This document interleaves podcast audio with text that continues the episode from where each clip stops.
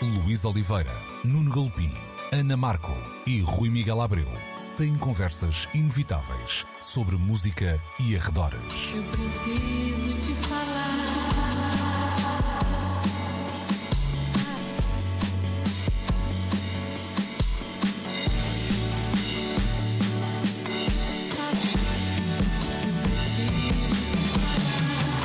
Agora na Antena 3. Precisamos de falar. Muito bom dia e sejam bem-vindos a mais uma edição de Precisamos de Falar, como sempre na Antena 3, como sempre entre as 11 e o meio-dia. E esta não é só mais uma emissão, é a última emissão do ano de 2023 e por isso mesmo aproveitamos uh, para fazer uma espécie de balanço, olhar para trás e salientar aquilo que de bom este ano nos trouxe, apontando também aquilo que uh, de mais uh, negativo nos trouxe o ano, que agora corre para o final. Vou começar por dar as boas-vindas aos meus colegas, não de quarto, quarto hoje, que estamos a fazer isto em quartos separados, uh, mas de casa. Uh, Nuno Galpim, Ana Markel e Rui Miguel Abreu. Espero que tenham tido uh, um bom Natal. Já sei que o Rui teve uma prenda indesejada e vírica no, no sapatinho, mas é assim. Como não... tantas outras pessoas, não é? Exato, não comeste a sopa toda durante o ano e depois ah, foste castigado, não é? Pelo Pai Natal. Pode ter acontecido. Isso, isso é, é, é, o mais provável. Hum. Bom, o desafio para hoje, como disse há pouco, seria olharmos em retrospectiva para o ano de 2023 destacando discos, é certo, mas também momentos que achamos eh, relevantes destacar e um, escolhas pessoais que podem ser, por exemplo, um livro. E se não se importam, é por aí que eu vou começar, uh, porque chegou-me não no Natal, mas pelo Natal, acabou por ser a minha última leitura deste ano de 2023, uh, um livro chamado World Within a Song, de Jeff Tweedy, homem dos Wilco, uh, Music That Changed My Life and Life That Changed My Music. Parece-me que este subtítulo é muito autoexplicativo, mas conquistou-me, eu não diria à primeira leitura, mas logo à segunda ou terceira página. Uh, não é um livro de música, é um livro com músicas ou sobre músicas, se quisermos, mas é muito mais do que isso. Aliás, acho que não se uh, restringe o, o mercado, entre aspas, deste livro aos amantes da música. Acho que toda a gente que tem uh, uma, um hobby muito forte, uma obsessão, até se quisermos, pode rever-se uh, nestas leituras, porque, como é dito até na contracapa, de maneira uh, favorita, de maneira inspirada, tem a ver com a maneira como uh, o papel da, da arte pode manter uma pessoa alerta e, e a mover-se, no fundo. Eu, se não se importam, vou ler uma passagem. estão todos disponíveis para, para isto. Vamos pode lá. ser trágico, mas pedia alguma atenção. Vou usar o meu melhor sotaque Praia da Aguda 1994, porque vou ter que ler em inglês, porque o livro não está ainda traduzido e eu não teria tempo para para fazer essa uh, tradução. Como disse há pouco, um, grande parte, não são todas as entradas do livro, mas grande parte remetem para canções e o tema que. Um, que eu escolhi, ou melhor, o capítulo que eu escolhi, uh, fala sobre Connection, canção dos uh, Rolling Stones. Então uh, vamos lá, isto vai-me custar um bocadinho, que eu não estou habituado a expor-me desta forma, mas vamos lá ver se não, se não me dói muito. I have a ton of favorite records. A lot of them are records that I had already withstood the test of time. Uh, well before they ever ever landed on my turntable. Your Beatles, your Dylans, your Supremes, your Ronettes. You know, your basic white swatch pop rock centric canon. Maybe an equal number of, uh, uh, maybe an equal number to that are records that I got to buy firsthand, punk era onward, through the indie years to today, or albums I discover as reissues of lesser known artists, records that people would pretend they already knew but were really new to most of us, records that deserve an audience and finally found one amongst my generation of record freaks. Things like Os Mutantes and Carol Dalton come to mind.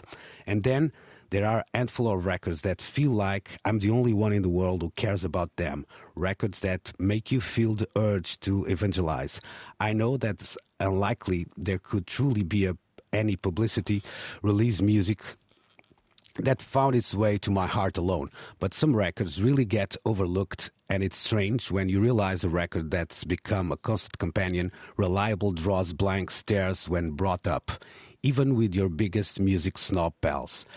Depois, isto continua para uh, uma conversa que nós conhecemos todas sobre uh, os freaks da música. Now, occasionally, you really do fall in love with something that comes by its obscurity the old fashioned way by being extremely rare in terms of the number manufactured and its nearly non existent commercial appeal. Those are the records that get buffed like badges at the counters of indie record stores. What? You've never heard of Play Third? Oh man, their first EP it's easily in my top five all-time crap cone slaps. I do believe that a certain amount of pity warranted toward a person would state something like that. But it should also be noted that no, no, it isn't. The person saying this is not telling the truth. Played third, good as they may be, and I just made them up, are not favorite record material. That poor nerd has built an identity around records. More specifically, they're the kind of person who has little to no self esteem outside the extremely niche body of knowledge some maladaptation obsession has bestowed upon them. People who act like the farther an artist is away from having an actual audience is reliable measure of musical worth. You know who I'm talking about, and you know who you are. I see myself in you.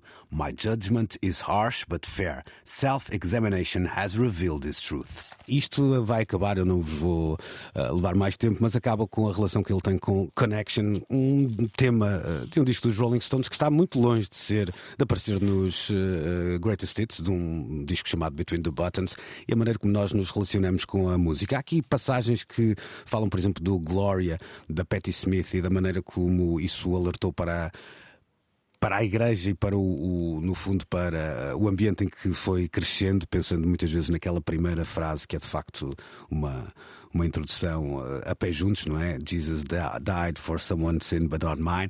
Uh, há, há, aqui uma relação também com, com canções más, uh, com canções que ele não sabe de onde lhe chegaram. Há aqui uma passagem que eu acho muito bonita e que, que descreve de facto a ligação de, de, um freak da música, no bom sentido da palavra, um, com, com, a, com a música e com as músicas, quando, um, quando o Jeff Tweedy fala de uma canção que lhe faz lembrar o pai, de tal forma que ele consegue sentir o cheiro do pai e ele desafia uh, as pessoas encontrarem outra arte onde isso seja uh, hum. possível. Eu volto a dizer, isto não é apenas um livro para freaks da música, muito pelo contrário, há aqui um grau de uh, humanidade até muito bonito e foi uma belíssima surpresa de, de, fim de ano. Eu já tinha lido os outros dois livros do Tweedy, é uma, um deles é uma biografia em que ele relata parte da, da, vida e da carreira, também com, com todos os ups and downs do, do rock and roll.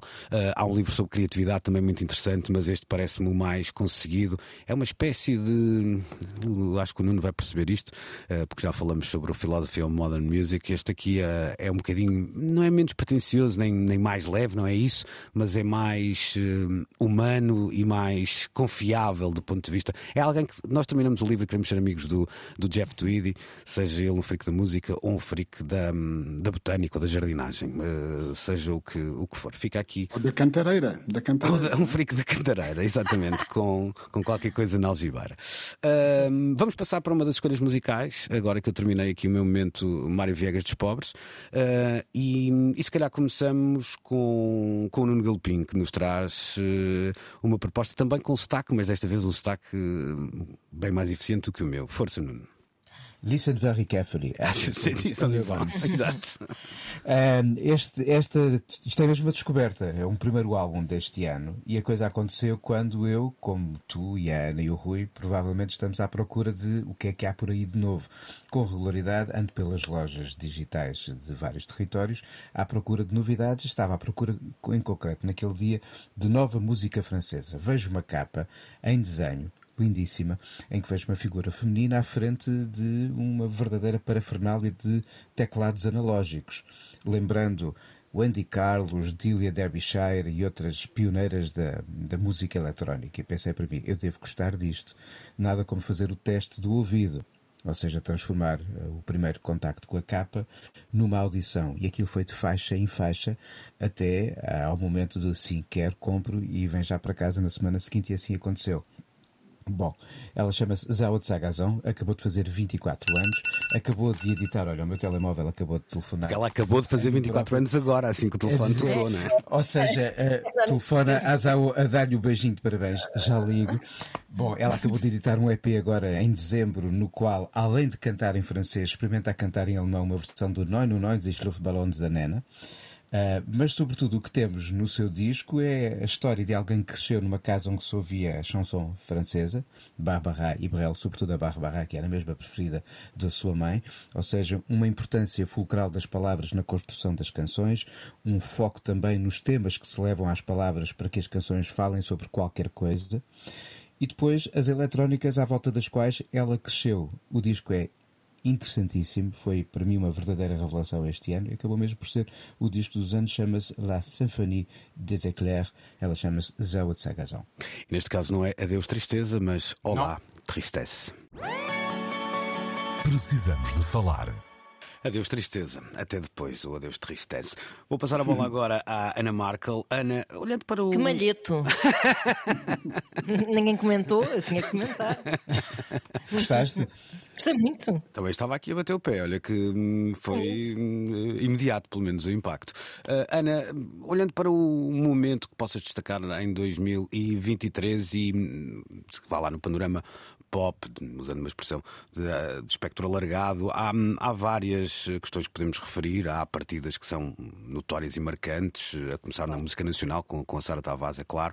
Um, e há também um, momentos que às vezes nós até nos esquecemos que foram este ano, quando pensamos, por exemplo, em tudo que se escreveu, um, sentiu e, uh, e vociferou, por exemplo, com a passagem dos Coldplay em Portugal. Ou, ou... Há tantas, tantas coisas desse, desse género que esta distância parecem realmente menores mas que na altura pareciam a coisa mais importante da vida. Uh, agora que o tempo passou, o que é que tu vais valorizar? Olha, uh, de facto, uh, este, este estranho correr do tempo e, e esta um, cavalgada de cada vez mais rápida de, de, de efemeridades muito muito importantes no, no, seu curto tempo de vida parece que o ano é muito mais, em retrospectiva, a sensação que me dá, perdão, é que o ano parece muito mais extenso. Tipo, ah, isso foi este ano, isto está-me sempre a acontecer. Ah, isso foi este ano, ah, isso não é deste ano, ah, isso diz que é deste ano. Uh, porque dá uma sensação de que, de facto, muitas coisas a que nós damos muita importância durante um curto espaço de tempo acontecem ao longo de um ano. Um, eu acho que, uh, talvez, e cruzando aqui com. Um, o mundo mais cinematográfico, acho que foi muito interessante o, o momento em que, depois de tanto se anunciar uh, a morte do cinema, um, o fenómeno Barbieheimer, ou Pan Barbie, Barbieheimer, um, acho, acho que nos trocou um bocado as voltas e eu acho que esses movimentos são particularmente interessantes, porque nem sabemos bem como nem porquê, uh, há de repente qualquer coisa que um, desperta nas pessoas um, um, uma sensação antiga e que muitas vezes tentamos recuperar quando estamos a, a consumir as nossas, os nossos objetos artísticos, que é essa sensação de que nós falamos também aqui muito no programa de uh, movimento, de comunidade, uhum. de, de, já foste, de até como é que foste vestido. Nesse sentido, acho que uh, acho que foi assim um acontecimento que, que, veio assim dar assim uma certa chapada uh, de luva branca em quem dizia que estas coisas já não eram possíveis e que e que é verdade, está tudo muito mais fragmentado, mas eu, ao mesmo tempo que as pessoas, muitas pessoas se insurgiram com aquela raiva à, à, à, multidão, que é hum. é muito clássica, é muito adolescente na parte das pessoas. Um, eu acho que hoje em dia eu já não tenho essa raiva adolescente contra essas, uh, essas movimentações, tenho sinceramente até carinho por essas coisas quando elas acontecem. E, porque, porque, quer dizer, não vale a pena. Ah, eu acho que, nós estamos tão cada um para o seu lado, a ver cada um as suas coisas, mais coisa, menos coisa, não é? Há, ainda existe mainstream, não é? Mas, mas estamos cada um para o seu lado com os seus consumos muito privados, muito próprios, que eu acho que quando acontecem estes fenómenos que são tão arrebatadores, não me apetece nada hum, contestá-los uh, raivosamente, apetece-me acarinhá-los, uh, sentir que ainda podemos ser assim todos um uma, um, um, rebanho no bom sentido hum. uh, de, de, coisas que, que nos arrebatam e de coisas a que nós queremos pertencer. Acho que hoje em dia parece-me mais uh, divertido isso do que se calhar me pareceria há 30 anos atrás. Portanto, no fundo, tu dizes que as, sur- as surpresas ou as, eh, o inesperado de algumas destes eh, episódios é o que, te, o que te apetece destacar neste ano, ou seja, não, não dar por adquirido eh, coisas. Sim, que está tudo no- no- com o seu streamingzinho pessoal. Uhum, Parece-me bem. Ah, sim, sim, sim. Olha, Aliás, aplica-se aos Coldplay, na verdade. claro, claro. Eu não queria, eu não queria, não fazia questão de lá estar, mas acho interessante que, que as pessoas ainda se mobilizem para estas coisas. Uhum, E da forma que foi, não é? Que de facto foi Claro, claro, massivamente. massiva, não é? Vamos passar a bola ao Rui Miguel Abreu, que nos traz eh, também uma artista que nos deixou neste ano de 2023. Aliás, este trabalho já é um trabalho póstumo, correto, Rui? Sim, eh, agora de repente eh, trocaste-me aqui as voltas espaciotemporais. Eu acho que ela já nos deixou em 2022, o disco é que só saiu em É 2023. capaz, é capaz. Lá está esta história do tempo, mas eu já Está. confirmo isso, eu já confirmo isso. Mas Sim. Av- avante. Falo da Jamie Branch, ehm, que eh, felizmente ainda deixou praticamente gravado quase na íntegra este trabalho Fly or Die, dito três vezes, Fly or Die, Fly or Die, Fly or Die World War, ehm, e que a afirma como uma incrível voz do trompete e da- da- da- das ideias modernas ehm, que sustentam o, o jazz, infelizmente não está cá para recolher eh, uma justa unanimidade que pareceu recair sobre ehm, este disco, eh, que é de facto um disco extraordinário, terminado pelos amigos, com a ajuda da família e da própria Jamie. ehm, Exatamente da maneira que ela teria gostado. Eh, eh, Ela era uma pessoa apostadíssima em eh, destruir barreiras entre a música dita mais eyebrow, ou de maior qualidade, e aquela que normalmente ehm, não, não retém esse tipo de sancionamento. Ehm, ela neste disco vai desde o punk ao country um, e ao jazz, misturando tudo como se tudo viesse do mesmo lugar. E no caso dela, a verdade é que tudo vinha mesmo do mesmo lugar. Ah, e o disco é um disco extraordinário. Ah, há pouco, no arranque do programa, dizias: ah, vamos olhar para trás. Eu queria só deixar aqui uma pequena nota. Na verdade, eu estou a olhar um bocadinho para baixo, a gravar este programa, imagina tu, a mil metros de altura, na Terra da Estrela. Uau! Um, é verdade, numa, numa aldeia chamada, chamada Póvoa Velha um, e hum, instalado numa belíssima Casa da Ribeira uh, aqui uma lareirinha vista- acesa. uma lareirinha acesa a Ah. crepitar, nem mais uh, e, e que bem que me soube este retiro Um, estou prestes a rumar aí abaixo uh, para as festividades do, do, do recebimento do novo ano de 2024 um, mas ainda tive a oportunidade de fazer a minha participação na emissão desta semana a partir aqui da Serra da Estrela e pronto, não queria deixar de referir isso. Muito bem, então vamos lá aquecer o coração do, do Rui Miguel Abreu com este Takeover the World. Jamie Branch, e tinhas toda a razão, desapareceu em agosto de 2022. eh, Fly or Die, Fly or Die, Fly or Die, com o selo International Anthem, esse sim, eh, chegou em 2023. Sim, ela, ela desapareceu pouquíssimo tempo depois de ter tocado no Jazz em Agosto Uhum. um, em 2022. É isso mesmo. Precisamos de falar. Respirem fundo agora. Takeover the World, Jamie Branch. Então, a escolha do Rui Miguel Abreu. Mais um ganda malheto. É, não é? Isto é difícil desligar desta Só sem. grandes malhetos. É, aquela, é música alternativa para ouvir no ginásio enquanto se faz aquelas aulas de body pump sem ter que ser com ah, ah, o EDM tradicional. Isto pode, Oh, podemos- Luís, o que é que queres dizer com aquelas aulas de body pump? Não sei, aquelas que eu vejo Explica pelos vidros. Não, Ok. não. Oh, meu caro, vou-te dizer uma coisa. Se eu, se eu aguentasse 10 minutos de uma aula dessas, era um homem feliz. É, Aliás, pode ser já, fica aqui com uma espécie de resolução para 2024. Aguentar metade de uma, uma violência dessas. Ah, vou passar a bola ao, ao Nuno Galpim. Nuno, hum, já falamos do, do- Eu trouxe um livro, a Ana falou do momento 2023. Podia também um, um lado mais ligado ao que viste, ao que eu viste, ao que leste neste, ah, neste ano que corre agora para o final, para além dos discos, que, que também podem fazer parte, é claro, desse, desse balanço, mas o que é que te apetece destacar na, na emissão de hoje?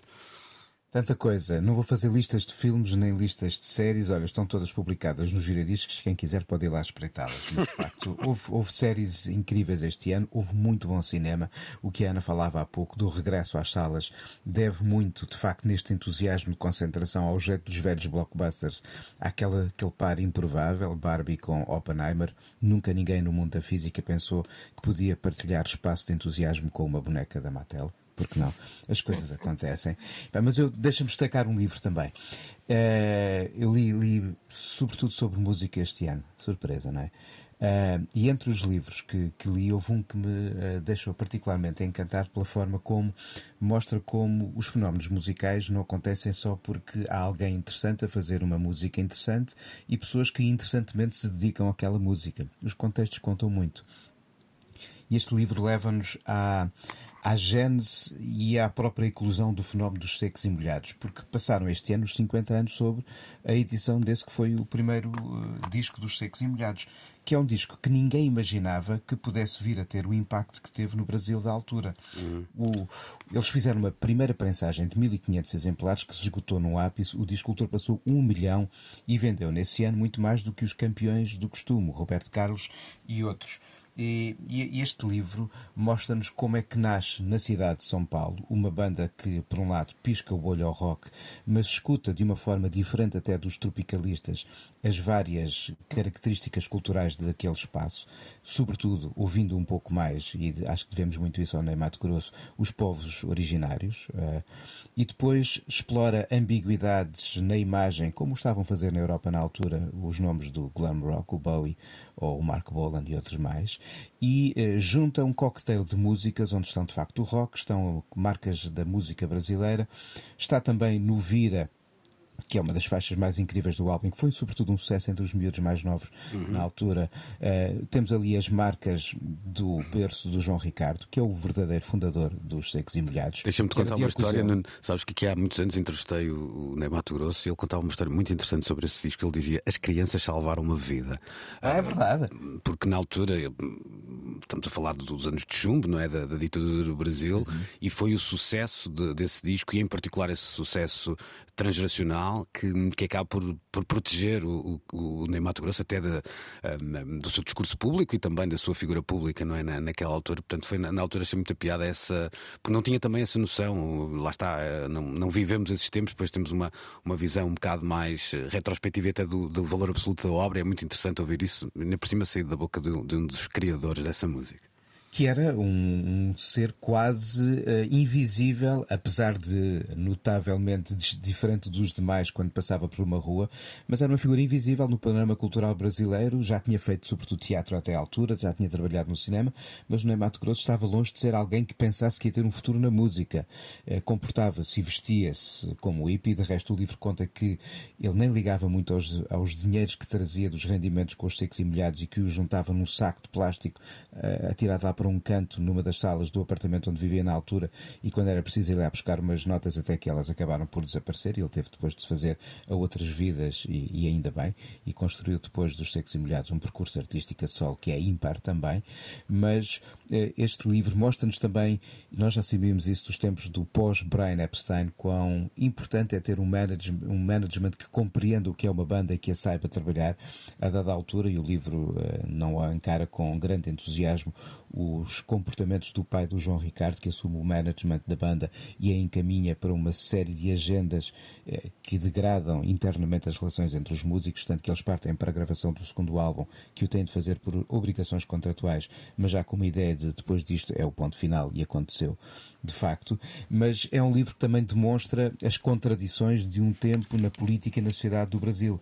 Vale a pena lembrar que este livro, este disco, acontece numa altura em que estamos em plena ditadura militar. O presidente é Emílio Médici, que é o terceiro presidente da ditadura militar brasileira. A ordem moral era dura, mas o impacto e a popularidade da banda era tão grande e uh, o jeito de se comportar em palco do Ney Mato Grosso conseguia ser ultrapassado, ou seja, quem o via, mesmo que fiel à, A ordem moral vigente transcendia as regras o diz conta a dada altura como a mulher de um político eh, perante a ameaça que havia de não se realizar o espetáculo porque ele ofendia a ordem pública, a mulher do político levou o marido a dizer desculpe lá, mas temos de ver o espetáculo. Pois. E a coisa aconteceu. Hum. Há, uma, há uma outra parte da, da, entrevista que eu não posso contar porque é assim realmente gráfica demais, mas que, uh, que, que, o Neymar Grosso dizia a certa altura, Neymar Grosso, a certa altura dizia a forma como acabou por, também por se usar dessa proteção das, da popularidade e das, das crianças em, em, particular e como foi esticando a corda quando percebeu que era, pelo menos naquela fase, entre aspas, uh, intocável. Um dia conto-vos essa história, mas Queremos ouvir. a esta mas, hora é um bocadinho perigosa. Vale a pena ler este livro. O livro ainda não tem uma publicação portuguesa, chama-se Primavera nos Dentes e ao mesmo tempo está por aí assim, e ainda também sem edição portuguesa, uma notável biografia do Ney Mato Grosso que ele próprio veio cá apresentar este ano ao Fólio. Ou seja, o Ney Mato Grosso uh, esteve em altas este ano. Olha, deixa-me hum, juntar aqui, já vamos à escolha da, da Ana Markel, mas deixa-me olhar para o meu momento, no caso, momentos de 2023. Trago, não trago boas notícias, uma delas, eh, antes pelo contrário, não é? a partida de Sara Tavares, eu já falei aqui há pouco, e para além do óbvio, ou seja, chorar uma morte extremamente hum, eh, precoce um, na, na, idade, tinha apenas 45 anos. Mais do que isso, há, há, há um lado Hum, pioneiro na, na, na Sara, que foi, uhum. aliás, muito falado no momento. Ah, ou seja, se calhar até acho que, pelo menos entre pares, a partida dela foi uh, notoriamente assinalada. Não sei se se alargarmos isto para, para o resto uh, da comunidade, terei o mesmo sentimento, mas também não quero ser injusto e às vezes essas coisas também são, não, não se medem aos likes nem às, nem às lágrimas. Hum. Mas há uma coisa que podemos notar: é a absoluta ausência de títulos da Sara Tavares nas lojas de discos, eh, não estou a falar das de segunda mão, onde eles eventualmente hum. poderão aparecer, mas muita gente certamente estaria à procura de um título que pudesse, pelo menos, uh, resumir a sua obra e apresentar-nos até em formato físico algumas destas últimas canções que ela fez e colaborações que são absolutamente brilhantes e até agora não aconteceu nada. Uhum. É, e, vale, a pena, vale a pena apontar também esta, esta não, não lhe queria chamar inação, mas dificuldade de reação. Hum. E para além desse lado. A indústria discográfica perante, perante um momento como foi o, o do do desaparecimento da Sara, alguém que nos deixa um legado que valia a pena conhecer um bocadinho melhor. Uhum. E para além do lado artístico, vá lá, eh, que, que o Nuno uh, referia a um, um, discurso público muito notório, trouxe, muito trouxe muitas coisas para, para a linha da frente, muito antes delas estarem na linha da frente, uhum. se é permitida a expressão, desde ser encarado como uma espécie de mãe desta, desta nova Lisboa, até um discurso de um feminismo muito esclarecido e, e uhum e muito consciente que, que me interessa uh, trazer para esta conversa hoje. Por outro lado, uh, eu diria que este é o ano em que começamos a ter que falar de uma coisa chamada inteligência artificial. E hum, à medida que o tempo passa, não sendo eu um conhecedor, tenho sido um, um interessado, um bocado como quem vai às lojas de, às lojas não, às casas de strip, entrar só para ver. É o que eu tenho feito. Uh, mas... Aulas de body pump. Exato. Eu não estou a perceber nada disso. Eu não sei de que é que ele está a falar, parece uma autobiográfica. Não, mas o que eu queria dizer com isso é que, à medida que o tempo vai passando, não sinto que hum, como é que eu ia dizer, que os tempos possam ser de celebração no que a chegada desta tecnologia diz respeito. É claro que ela vai trazer eh, comunidade, comodidade em muitas coisas, é claro que ela vai trazer avanços significativos uh, que nos trarão uh, a curto e a médio prazo, e se calhar até longo, um conforto enorme, mas acho que há, há, há riscos inacreditáveis e que estamos com alguma dificuldade em, em até percebê-los. Eu só vou só apenas dar um exemplo que há, há há poucos dias, umas semanas atrás, recebia uma, uma lista, encontrei isso numa rede social qualquer, uma lista de ferramentas de inteligência artificial que eram. Uh, dadas como interessantes, vamos dizer assim. E, e, é, e, era interessante perceber como em três ou quatro delas, e não é só numa, se atropelavam hum, direitos e até leis sem que isso fosse sequer hum, percepcionado por quem estava a partilhar aquilo. Vou dar apenas um exemplo: uma das, uma das ferramentas permitia apagar as marcas de água das fotografias, as marcas de água das fotografias. Hum, podendo levar à frente tudo que era direitos de autor e, e etc. E aquilo era dito com uma celebração de uh, uma espécie de novo iupismo, a palavra não existe, mas cá vai, uh, que, que é significativo. Eu, eu, também não, não vou fazer aqui de velho do Restelo, é difícil nós não nos entusiasmarmos com, com muitas das coisas que aí vêm. Uh, mas eu acho que são tempos muito, muito desafiantes e, e, e a, a, meu ver, um bocadinho preocupantes. Eu acho muito difícil a, a, a lei, em primeiro lugar, e a ética, em segundo, conseguir acompanhar este turbo ao desenvolvimento, ao capitalismo tecnológico ou qualquer coisa, e, e para além de tudo o que vamos sabendo também sobre os interstícios destas, destas empresas e destas companhias, acho que vem aí um desafio grande à cidadania que eu também não sei se estarei, se estarei apto a, a, estar à altura, mas, mas olha, não é, não é um jeito, isto não é deixado aqui em jeito alerta, que não quero ter esse lado moralista, mas que dei para mim a pensar em muitas destas coisas este ano dei e acho que é uma conversa que vamos ter variedíssimas vezes, certamente no ano de 2024. E para aligerar a coisa, a Ana Markel traz-nos Olivia Rodrigo. Pois é. E então? Ora bem, eu sabia que vocês iam trazer grandes malhetes. grandes malhetes de, de mais, uh, por assim dizer, uh, rebuscados. Assim, tipo e sério. E eu fui. Sabe que a minha lista dos melhores do ano é bastante popinha. Acho mas... muito bem. Com Vota certeza, com certeza que sim, digo isto sem qualquer, qualquer tipo de. Haja quem, não é? Mas então Acho muito bem decidi trazer um, Olivia Rodrigo, porque por uma razão assim mais do domínio do. Pá, creio que do emocional. Acho que a Olivia Rodrigo, eu nunca lhe liguei nenhuma, parecia-me só mais. É uma estrela vinda da Disney, não é? Tem boas, boas. Bom legado tem deixado a Disney, não é? Também Britney Spears veio da Disney. Justin Muita gente passou por lá, exato, Justin Timberlake. Um, e a Olivia O Rato Rodrigo. O Rato Mickey também, claro, que fez também uma carreira, uma carreira a solo. e a Olivia Rodrigo, que, pá, que, que foi um mero acidente a levou aos meus ouvidos, porque ok, eu sabia que ela existia, que era uma miúda com muito sucesso e, e promissora e tal, mas aquilo parecia que, não sei porquê, às vezes há assim.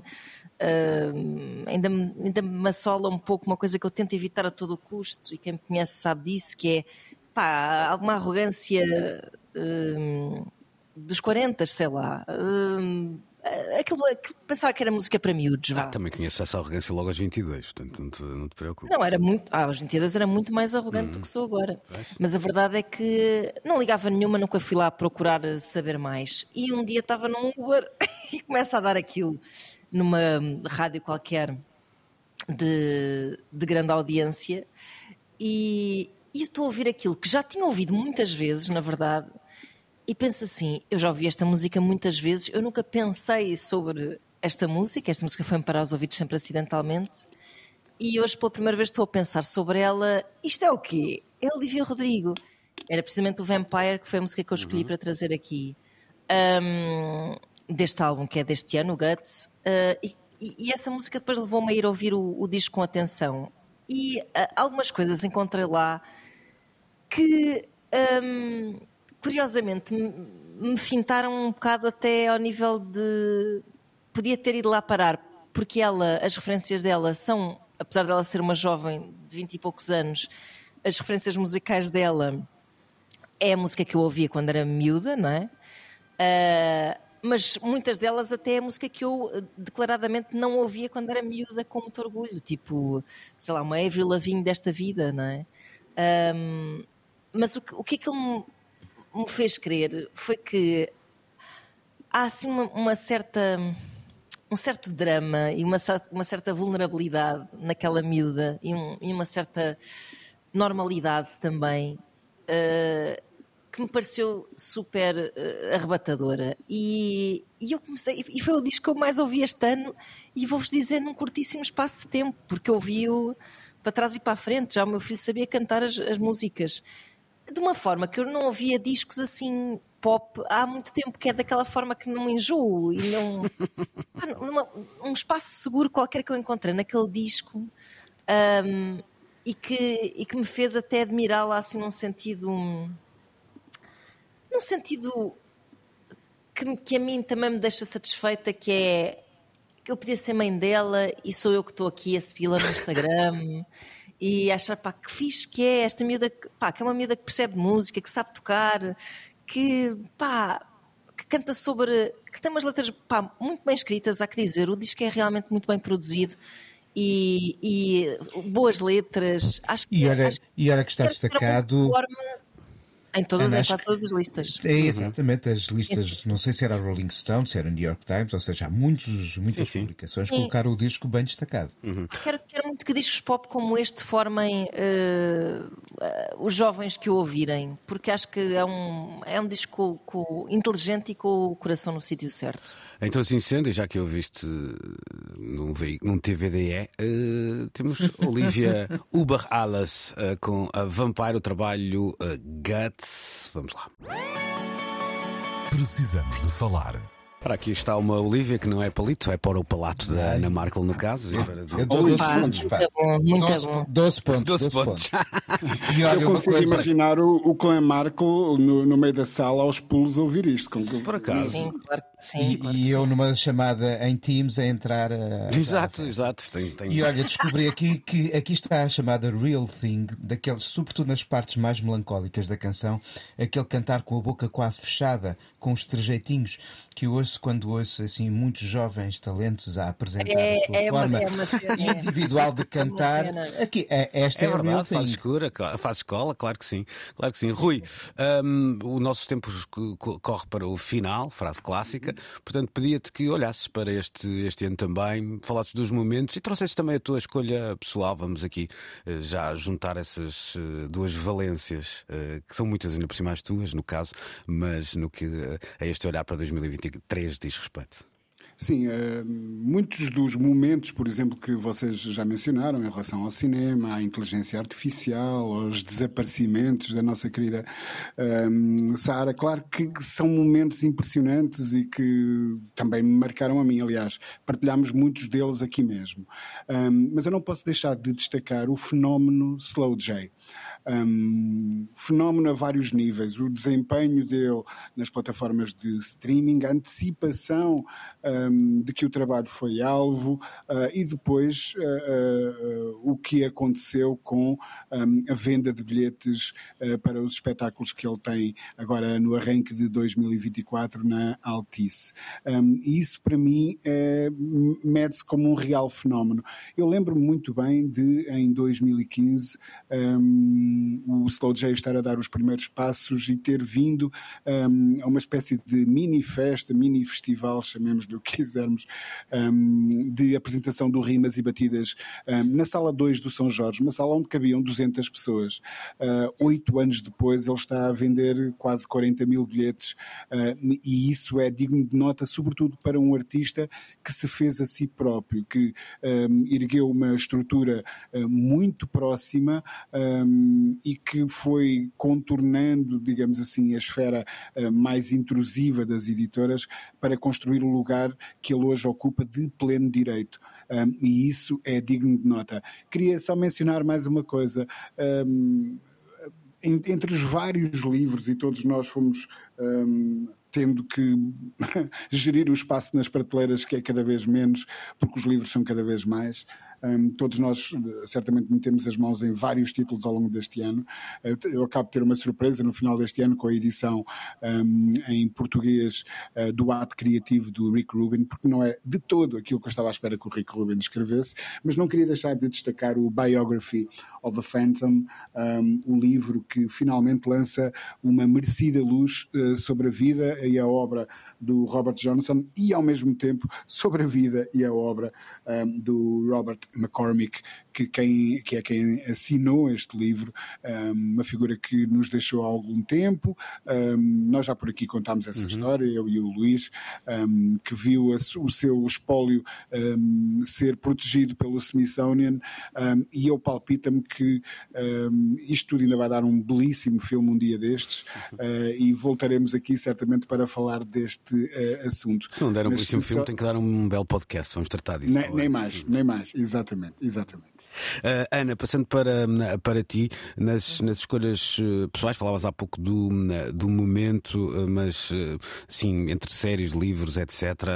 algum livro Olha, para. vou- O Rui costuma gozar comigo e dizer qual é o livro de Bob Dylan que eu vou destacar. No teu caso, qual é o livro para crianças que tu vais destacar? Por acaso não, mas, eh, Ah. mas é um livro. tem bonecos. é o livro do Bill Watterson, eh, porque não sabíamos, não sabíamos onde é que ele andava desde, sei lá, eh, vá, há quase 30 anos, se calhar, que ele se reformou de Calvin e Hobbes.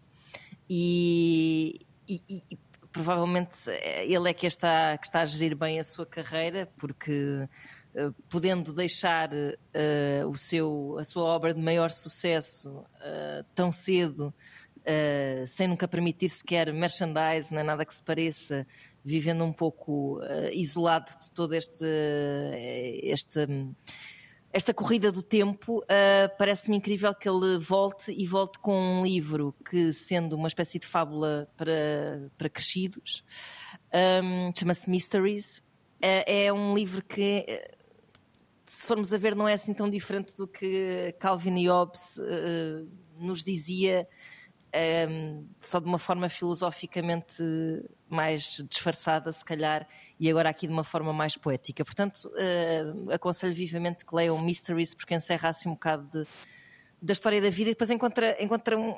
pá, é- ac- acontece uma coisa muito curiosa que é isto só me aconteceu num Natal com o, o Pedro e o Lobo na versão do Bono, com o Gavin Friday, que foi uma prenda que eu dei a pessoas, pessoas me deram a mim, eh, pessoas deram umas às outras e, e na noite de Natal a prenda repetiu-se várias vezes. E aconteceu com este livro do Bill Watterson também. Tipo, eu dei ao meu irmão, eh, dei ao meu marido, o meu marido tinha um para mim. Pá, de repente havia tipo uma meia dúzia de livros do Bill Watterson ehm, na, debaixo da árvore de Natal. Portanto, Tens para a troca. é- Pá, sim, queres que te venda? Vou começar a inflacionar um bocado, se calhar isto vai ser uma edição limitada, nunca se sabe. Depois quero muito, só rapidamente, eh, elogiar duas grandes séries, ou dois grandes finais de série deste ano, que foi Succession, pois claro, e o How Clap, to clap, John clap. Wilson também. Eh, e também elogiar uma série que ainda estou a ver, mas já agora fica aqui a nota, e já há muito tempo que tinha vontade de falar dela, que é o The Curse, que é a série nova do Nathan, do Nathan Fielder, com o Ben Safdie, eh, e que é um ensaio sobre o desconforto que eu até fico fisicamente muito mal disposta a Desconfortável. fazer. Isso. Mas Tem é ver só, isso. é só, não é, quando eu digo mal disposta, não é, não há nada que meta nojo e impressão, é só, é só desconforto Sugestão. social muito forte, muito grande. Nuno, dois minutos para o teu momento de 2023, dois minutos e meio, vá lá. É difícil escolher um momento. É, epá, é, palcos. Ver o Caetano Veloso, ver Gilberto Gil, ver o Chico Buarque, figuras que marcaram a história da música cantada em português em digressões que, no caso do Gilberto Gil, já sabemos que não, que a coisa vai continuar, mas que podem anunciar um ponto final, foram momentos altos de um ano cheio, cheio de grandes acontecimentos. Verdade. E deixa-me deixa acrescentar que no caso do Caetano, eu já tive a oportunidade de ver variedíssimas vezes e esta se calhar foi a melhor, ou, Foi das melhores. Portanto, não foi há... Incrível. A banda era incrível, o alinhamento foi fascinante. Eh, o álbum também, o meu coco, é dos Uhum. melhores discos do Caetano. Foi o momento certo para o reencontrar e se for a última vez, foi ótimo. Hum, Mas nada de saudosismo, nem, sequer, nem a Não, mínima de decadência, todo, não é? Naquilo. de é- todo. é- De todo. Ok, olha, vamos terminar e eu termino com, com uma escolha minha. Não é, tá, está, não é o meu disco favorito do ano, nem pouco mais ou menos, mas olha, é um disco bem disposto e acho que também precisamos de discos bem dispostos. É uma espécie de antítese de, daquela canção do Sting do I'm an Englishman in New York. Este senhor é americano e vive eh, em Londres há alguns anos, tem trabalhado com alguns nomes como Moses Boyd ou Theo Corker, por exemplo. Assina Darks, tem um disco chamado Happiness, canções muito curtas, minuto e meio, dois minutos e pouco, eh, mas todas elas, na minha opinião, eh, muito hum, bem conseguidas, como é o caso deste hum, The Duke, que tem eh, precisamente entre as participações o nome de Moses Boyd. Darks, com Z no fim, portanto D-A-R-G-Z, com Happiness para o fim de festa e, sobretudo, desejo de um magnífico ano de 2024 que se estende não só aos meus companheiros hum, de programa, mas é claro, para todos aqueles que nos ouvem e que espero continuem a ouvir no próximo ano. Um abraço e até para o ano. Bye bye. Luís Oliveira, Nuno Galpim, Ana Marco e Rui Miguel Abreu têm conversas inevitáveis sobre música e arredores. Eu preciso te falar.